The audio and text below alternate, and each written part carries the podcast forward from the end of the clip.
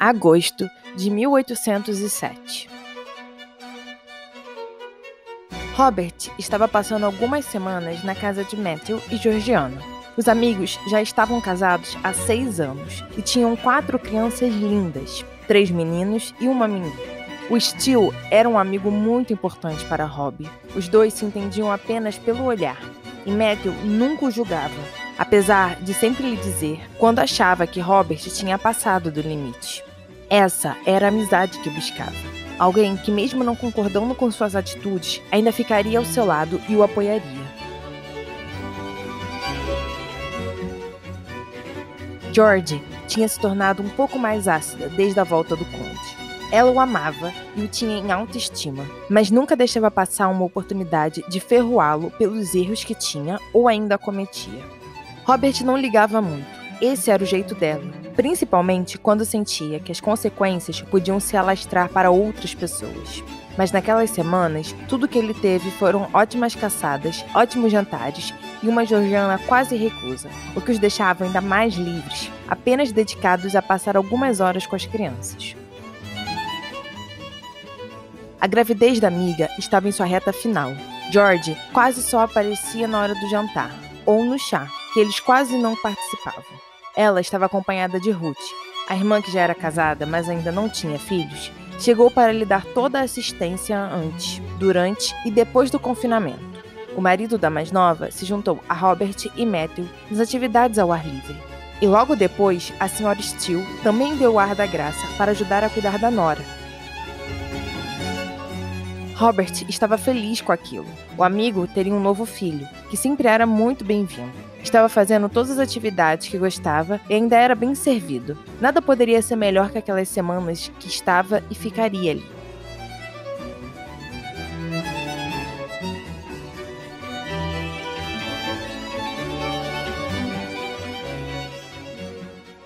Eles acordaram mais cedo naquela manhã. O sol ainda não tinha saído. Fizeram de jejum na sala dos homens, já preparados para partir. Depois, soltaram os cachorros, juntaram-se ao grupo de criados que os acompanharia e partiram para uma das melhores caçadas que poderiam fazer. Ela duraria a semana inteira. Seria na casa de um amigo de Robert e Matthew, Jacob.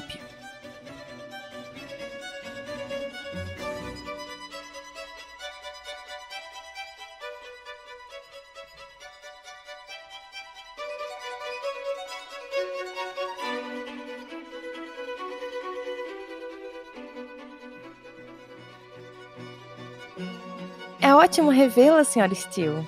Prudence deu um forte abraço na senhora e a acompanhou para dentro da casa. Estamos sentindo muito a sua falta. George não para de perguntar por você. Eu preciso me desculpar com ela, mas tive um problema com a peça que estou organizando na paróquia. Não pude vir mais cedo por causa disso. Ethel me explicou tudo, meu bem, mas sabe como Georgiana está? A reta final da gravidez sempre é mais difícil. Ela quer toda a atenção que precisa. Eu sei e quero dar essa atenção. Elas foram em direção ao quarto onde a amiga estava. Prude não ligava por ir vê-la antes de descansar. Precisava dizer para George que finalmente estava ali ao seu lado. Ah, obrigada, Deus! Achei que fosse vê-la só depois do nascimento. A amiga estava sentada em uma poltrona, segurava um livro e usava um vestido bastante confortável. A barriga estava enorme, mas ainda não tinha chegado o tempo do bebê nascer. Faltava mais um pouco. Prudence pegou Lucy, a única menina e caçula dos filhos de George, no colo e lhe deu um demorado beijo. Amava aquela menina. E a pequena tinha apenas um ano, mas era linda como a mãe. Ela deu um beijo na testa da amiga e segurou sua mão. Desculpe meu atraso. A peça tomou muito do meu tempo e, como não estarei lá quando eles apresentarem, preferi deixar tudo pronto antes de vir. Tudo bem, eu entendo. Estou feliz que chegou. Sua presença estava fazendo falta. E como todos estão? Os meninos? Estão bem. Brandon está indo caçar com Matthew. Eu acho que seis anos é muito novo para isso mas todos concordaram que ele não correria risco, pois estaria com o pai. Então minha palavra não foi ouvida. Mas essa semana ele ficou, porque eles foram caçar nas terras do Jacob e vão passar uma semana lá. Não ficarei sem meu mais velho por tanto tempo assim. Caleb e Frederick estão mais ocupados com os brinquedos. então não me dão dor de cabeça. Os mais velhos são sempre os mais precoces a saírem de perto de nossas saias. Mas você agora tem uma bela menina. Talvez tenha mais uma. Isso já serve de consolo. Elas serão suas companheiras até se casarem. George sorriu para a sogra e concordou. Meu maior sonho é que eles fiquem aqui comigo para sempre. Mas sei que isso é impossível. Acho que você não deveria pensar nessas coisas. Só vai sofrer por antecedência. Espere a hora chegar e sei que vai encontrar um jeito de não ficar tão longe de qualquer um dos cinco. Georgiana acariciou a barriga e fechou os olhos por um momento. Ruth está aqui, mas deve estar dormindo ainda. John foi caçar com Matthew e Robert. Ela com certeza vai aproveitar essa falta do marido e ficar na cama até tarde. Robert está aqui? Prudence engoliu em seco. Sim, ele chegou há algumas semanas, mas para ser sincera, quase não vejo. Eles ficam mais ocupados com as atividades ao ar livre, só aparecem para jantar. É melhor assim. Quanto mais perto do parto eu fico, mais me torno instável. Você só está falando assim por causa deles, porque sei que prefere o Matthew aqui ao seu lado. A amiga sorriu e concordou. Sim, não posso negar. Meu marido faz falta. Eu preciso saber qual é o segredo de vocês para estarem casadas há anos e ainda amarem seus maridos. A senhora Steele riu e corou, e foi acompanhada por um olhar inquisitor de George. Você está pensando em se casar? Achei que estava decidida a não fazer tal laço. Não é que eu esteja pensando em me casar, até porque não tenho pretendente para isso. Mas tenho um pouco de esperança de que um dia isso possa vir a acontecer. Então você o superou.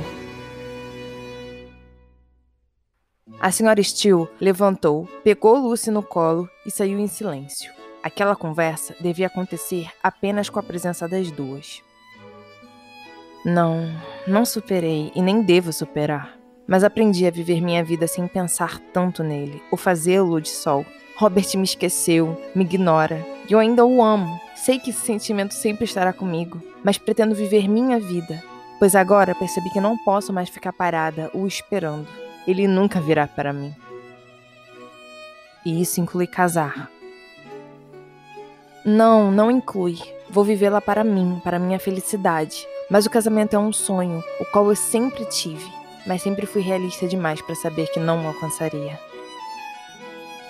Você pode alcançá-lo. Talvez sim, talvez não, mas não importa. Viverei minha vida da melhor forma, solteira ou não.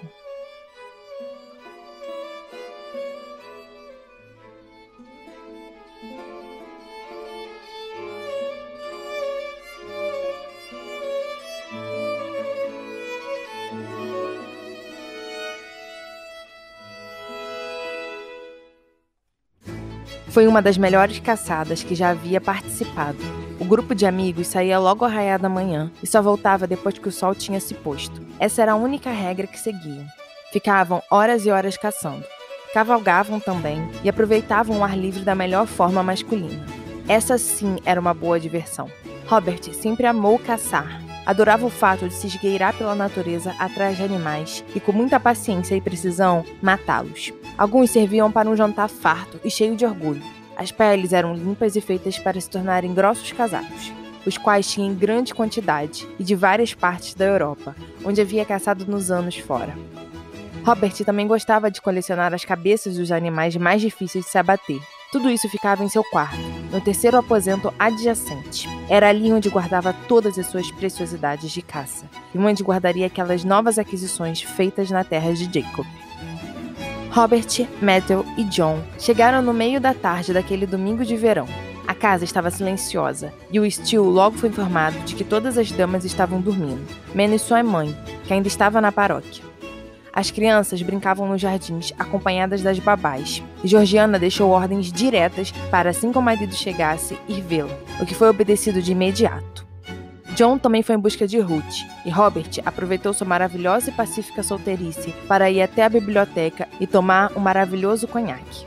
As crianças estavam ali no jardim que dava para as janelas da biblioteca. Robert sorriu, gostava bastante daquelas crianças. Tomou um grande gole de bebida e se aproximou mais das janelas para poder observá-los melhor. Brandon comandava a brincadeira como o mais velho que era. Eles pareciam correr um dos outros e um precisava alcançar o outro. E assim, a brincadeira ia passando de criança para criança. As babás estavam mais ao longe, riam e conversavam entre si. Não pareciam dar muita importância para as crianças, o que Robert não gostou. O mais velho tinha seis e a mais nova, um ano. Não podiam ficar sem cuidados. Ele tomou mais um gole do conhaque e anotou mentalmente sobre aquilo. Deveria falar com Matthew mais tarde sobre a postura das senhoras. Mas então tudo mudou e foi explicado.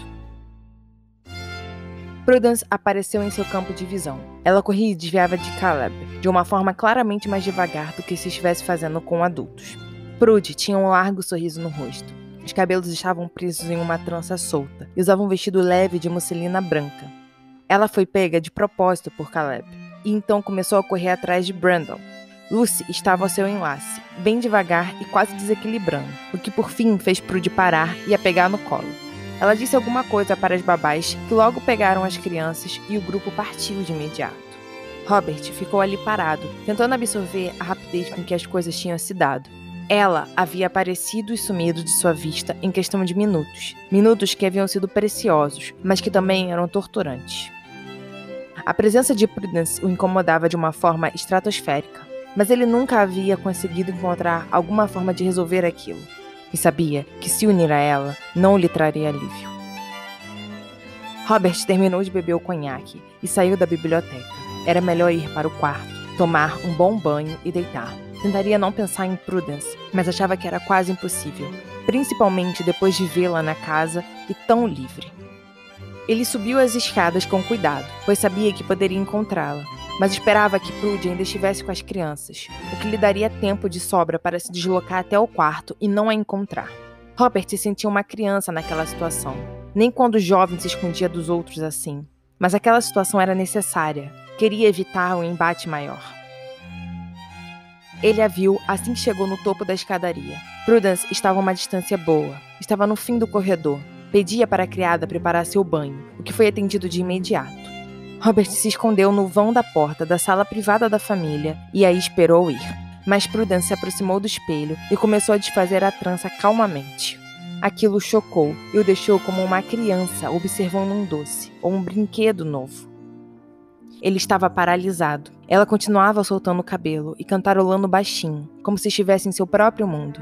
E quando Rob viu os fios soltos caírem pelas costas de Prude, quase correu ao seu encontro. Ela era tão linda, tão singela, os cabelos eram dessa mesma forma. Tinham toda a delicadeza de Prudence. E Robert se viu pagando pelos seus erros naquele momento. Essa era sua punição.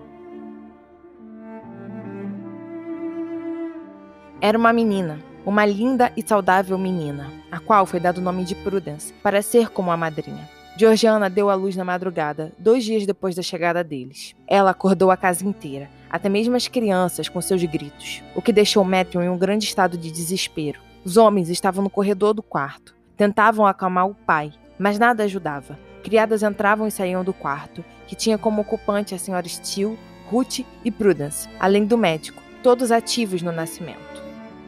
A bebê Prudence chegou ao mundo escandalosa e causou um enorme alívio no pai, que correu, assim que permitido, para o lado delas. Robert olhou tudo aquilo e viu que era a felicidade doméstica. Tinha passado praticamente toda a sua vida com aquelas pessoas, mas nunca havia parado para perceber que a felicidade que cada um deles tinha era diferente. Que enquanto ele se bastava com festas, caças e mulheres, Matthew só se via bem ao lado de Georgiana e de seus filhos. E apesar de alguns momentos querer escapar dali, o amigo sempre se mostrou fiel ao que construiu e construía com a esposa. Robert não sentia falta de ter aquilo. Não podia lamentar por algo que nunca havia tido ou construído, mas não podia negar que sentia a falta da pessoa que poderia gerar aquilo. Para mais informações sobre os livros físicos, e-books e sobre o podcast Chocolate História, acesse www.chocolatehistoria.com.br ou vá nas nossas redes sociais, no Instagram, arroba Elizabeth Margot, e no Facebook, Elizabeth Margot.